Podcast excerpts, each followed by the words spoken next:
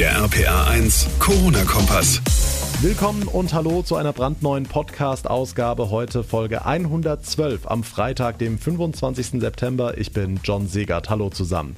Selbst diejenigen, die derzeit nur im Homeoffice sitzen und kaum noch vor die Tür gehen, werden es gemerkt haben. Wir sind nicht nur kalendarisch, sondern auch gefühlt im Herbst angekommen. Es ist wirklich uh, kalt geworden. Und prompt stellt sich die Frage, wie wird die kalte Jahreszeit im Corona-Jahr 2020 aussehen? Wird es weitere Maßnahmen geben, eventuell einen zweiten Lockdown? In der kommenden Woche wollen Bund und Länder über ihre Herbststrategie beraten. Wie die aussehen könnte, darüber und vieles mehr sprechen wir gleich in dieser Ausgabe und legen direkt los. Ja, ja, so langsam kann der Pool im Garten wirklich abgebaut werden. Ich glaube, den brauchen wir nicht mehr. Wir stecken mittendrin im Herbst und damit beginnt auch langsam aber sicher die Erkältungszeit. Die bereitet vielen in diesem Jahr große Sorgen. Werden die Corona-Fallzahlen steigen? Wird es schärfere Maßnahmen oder vielleicht sogar wieder einen Lockdown geben? Marius Fraune aus den RPA1 Nachrichten. In der kommenden Woche werden die Länderchefs mit Bundeskanzlerin Merkel über ihre Herbststrategie beraten. Wie ist da die Tendenz? Werden die Zügel wieder angezogen? Gezogen? Das wird wohl regional sehr unterschiedlich aussehen. Die Bundesregierung lässt den Ländern ja seit Mai weitestgehend freie Hand, was die Corona-Maßnahmen angeht. Das ist einerseits gut, weil die Länder so gezielt agieren können in die eine oder andere Richtung. Andererseits gibt's damit aber wieder einen Flickenteppich aus ganz verschiedenen Regelungen. Hier in Rheinland-Pfalz sind wir aktuell relativ locker unterwegs. In Bayern, insbesondere in München, sieht das ganz anders aus. Da gilt noch immer die Maskenpflicht auf öffentlichen Plätzen. Dass diese Maßnahme bald bald bundesweit so umgesetzt wird. Als reine Vorsichtsmaßnahme, das fordern zwar einige Experten, lehnt Gesundheitsminister Spahn allerdings ab. Er sagte im ersten. In Gütersloh zum Beispiel haben wir gesehen, es ging um einen Betrieb. Äh, in anderen Landkreisen hing es mal auch zusammen mit Krankenhäusern oder Pflegeeinrichtungen. Und da braucht es andere Maßnahmen, als wenn es wie in Berlin und München aktuell vor allem eben auch mit eher Feiern äh, zusammenhängt. Private Feiern sind auch vielen anderen ein Dorn im Auge. Auch da gilt überall was anderes. In Corona-Hotspots in Bayern dürfen zu einer Hochzeit oder einem Geburtstag maximal 25 Leute kommen, beziehungsweise 50, wenn das Ganze draußen stattfindet. Hier in Rheinland-Pfalz sind zehnmal so viele erlaubt. Also in dem Punkt könnte nächste Woche beim Bund-Länder-Gespräch wirklich nachgebessert werden. Tja, hängt eben alles von den Infektionszahlen ab. Die Hotspots, klar, die sind ein Problem. Gibt's denn aber allgemein schon Handlungsbedarf aufgrund der Zahlen? Die steigen ja derzeit in ganz Deutschland. Ja, die steigen. Momentan meldet das Robert Koch Institut täglich 1500 bis 2300 Neuinfektionen. Das ist höher als vor ein paar Wochen, das stimmt.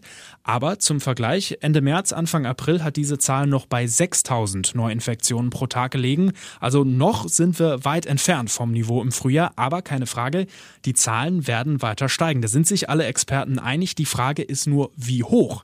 Das haben wir selbst in der Hand, sagt die Bundesregierung. Deshalb lautet ihre Ansage höchste Achtsamkeit, Maske tragen, Abstand halten, auch im Herbst. Das gelte insbesondere für jüngere Menschen, die die Pandemie teilweise auf die leichte Schulter nehmen. Der Überblick von Marius Fraune, vielen Dank. Was ist sonst heute wichtig? Hier ein aktueller Überblick. Die Veranstaltungsbranche fordert vom Bund massive Änderungen bei den Corona-Hilfen. Nach Ansicht mehrerer Verbände und dem Aktionsbündnis Alarmstufe Rot ist das derzeitige Hilfsprogramm in keiner Weise ausreichend, um dem von der Pandemie besonders hart betroffenen Wirtschaftszweig der Veranstalter, Dienstleister und Spielstättenbetreiber wieder auf die Beine zu helfen, heißt es in einer Mitteilung. Viele Firmen stünden nach mehr als sechs Monaten Veranstaltungsverbot vor dem wirtschaftlichen aus und hätten keinerlei Perspektive für ihre Zukunft. Sollte nicht bald etwas passieren, werde die Veranstaltungswirtschaft Deutschlands vollständig und unwiederbringlich implodieren, erklärten die Verbände. Lufthansa-Chef Carsten Spohr erwartet in den kommenden Wochen von der Bundesregierung grünes Licht für die geplanten Corona-Schnelltests auf Flügen zwischen Deutschland und Nordamerika. Das sagte der Konzernchef auf einer virtuellen Luftverkehrskonferenz. Mit diesen Tests unmittelbar vor dem Abflug sollen wieder mehr Flugreisen auf interkontinentalen Strecken möglich werden. Negative Testergebnisse müssten die Passagiere dabei von den geltenden Einreiseverboten befreien, so Spohr. Der Chef des Weltärztebundes Montgomery hat die Austragung des Supercup-Finales des FC Bayern gegen den FC Sevilla im Corona-Risikogebiet Budapest scharf kritisiert.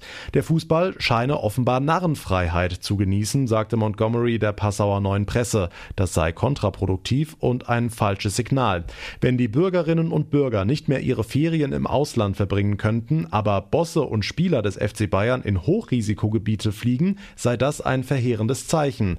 Wenn Funktionäre und Spieler soziale Verantwortung übernehmen wollten, sollten sie nicht nur an ihre Portemonnaies und die Einnahmen aus Spielen denken, so Montgomery. Im Kampf gegen die Auswirkungen der Corona-Krise auf dem Arbeitsmarkt will Rheinland-Pfalz die berufliche Bildung und Weiterbildung stärker fördern. Arbeitsministerin Sabine Betzing-Lichtentäler stellte dazu heute ein Programm vor, das am 1. Oktober beginnt und aus Mitteln des Europäischen Sozialfonds finanziert wird. Pro Unternehmen gibt es demnach bis zu 30.000 Euro für betriebliche Weiterbildung, maximal 1.500 pro Kopf für individuelle Maßnahmen. Damit sollen Menschen gefördert werden, die in der Krise ihren Job verloren haben haben oder in Kurzarbeit mussten, außerdem Kleinstunternehmer und Jugendliche. Nach acht Monaten Corona-Zwangspause sind heute auch in Rheinland-Pfalz die Klimaaktivisten von Fridays for Future wieder auf die Straße gegangen, unter anderem in Mainz, Bad Kreuznach, Koblenz und Trier. In der Landeshauptstadt zogen laut Veranstalter rund 1000 Demonstranten durch die Innenstadt. Das war auch die gerichtlich festgelegte Obergrenze. Ja, ich denke, es hat sich mal durch Corona auch nicht viel geändert und es hat sich eher nur verschärft. Also ich finde es sehr schön, dass es jetzt wieder die Möglichkeit gibt, auf die Straße zu gehen. Ja, ich meine, es ist im Moment halt ein bisschen merkwürdig, weil halt alles so mit Abstandsregeln und mit Maske und so weiter äh, geschieht. Online habe ich mich tatsächlich nicht betätigt, einfach weil man durchs Online-Studium schon so viel am Computer sitzt. Ja, Corona ist sehr wichtig, aber hier geht es halt auch um das Überleben der Menschheit. Stimmen von der Fridays for Future Demo in Mainz. Viele Freibäder haben in den vergangenen Wochen ihre Öffnungszeiten verlängert, gerade wegen des guten Wetters. Jetzt ist nach den ganzen spätsommerlichen Tagen aber wirklich Schluss mit der Badesaison draußen. Zeit mal Bilanz zu ziehen. Schließlich war es auch für die Freibäder in diesem Sommer ja ganz anders als sonst. RPA1-Reporter Sebastian Hoffmann, du hast dich mal in der Eifel an Saar und Mosel umgehört. Wie hat denn der Betrieb unter Corona-Auflagen funktioniert? Naja, das war durchaus unterschiedlich. In kleineren Bädern hat eine Besucherampel gereicht. In Trier ging ohne Online-Anmeldung gar nichts. Das heißt, Besucher mussten sich da vorher schichtweise Plätze reservieren. Im Nordbad gab es maximal 200 Tickets pro Zeitfenster, im Südbad 500.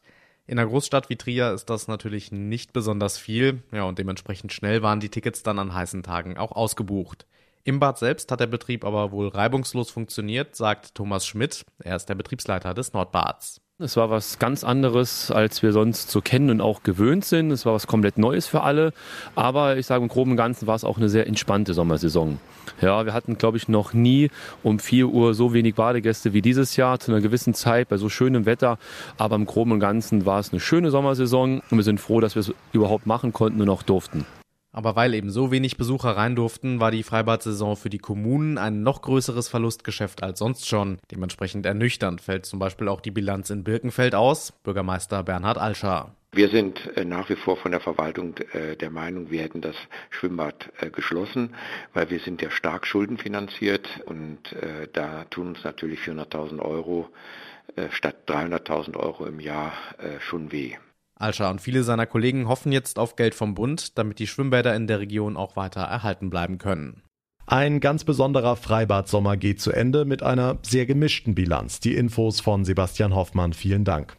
Damit komme ich zum Ende der heutigen Ausgabe. Wenn euch der Podcast gefällt, dann würde ich mich sehr über eine positive Bewertung bei iTunes freuen. Und ihr verpasst keine Folge mehr, wenn ihr unseren Corona-Kompass ganz einfach abonniert, da wo ihr mir gerade zuhört. Mein Name ist John Segert. Ich bedanke mich ganz, ganz herzlich fürs Zuhören. Wir hören uns dann in der nächsten Ausgabe am Montag wieder. Bis dahin eine gute Zeit, ein schönes Wochenende und vor allem bleibt bleibt gesund. Der RPA 1 Corona-Kompass.